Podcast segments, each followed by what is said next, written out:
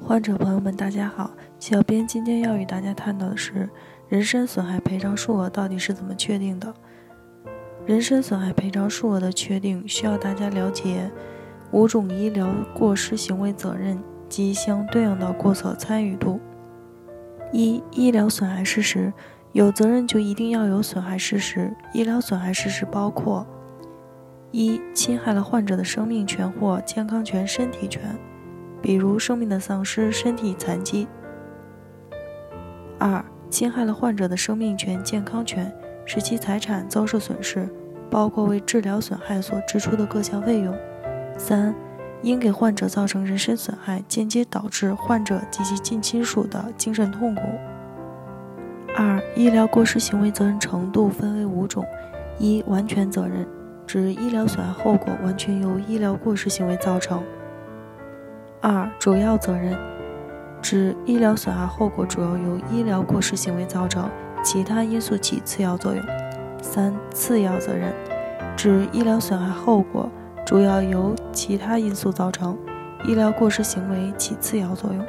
四、轻微责任，指医疗损害后果绝大部分由其他因素造成，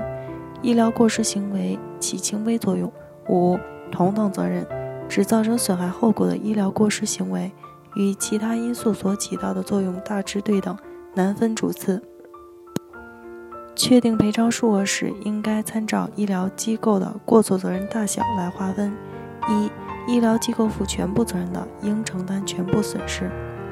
二、负主要责任的，应承担全部损失的百分之六十到百分之九十；三、负次要责任的。应承担全部损失的百分之十到百分之四十四，负轻微责任的，应承担全部损失的百分之十五，负同等责任的，应承担全部责任的百分之五十。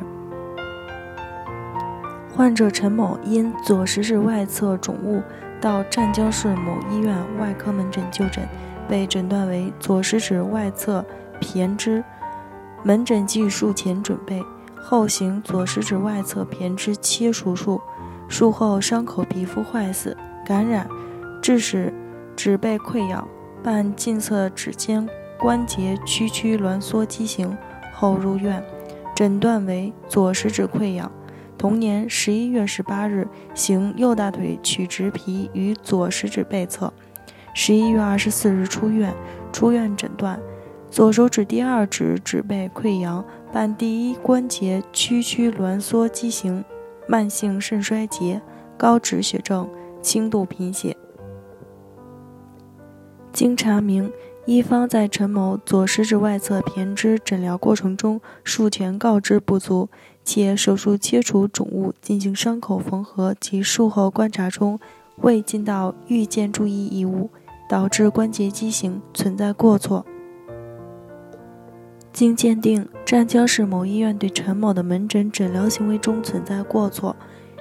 其过错为导致陈某左手第二指指背溃疡伴第一指关节屈曲挛缩畸形的主要原因，对此负主要责任。建议过错参与度为百分之六十一到百分之九十。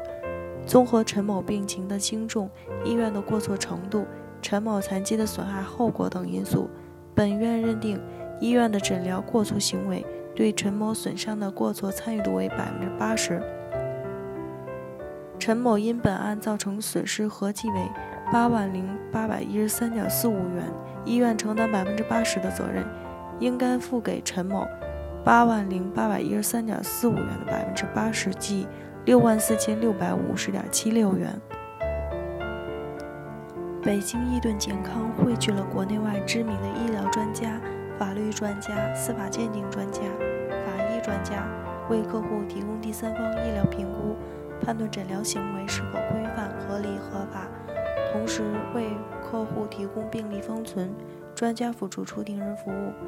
帮助客户维护自己的合法权益。如有需要，请咨询我们的热线：四零零零六七二五七二。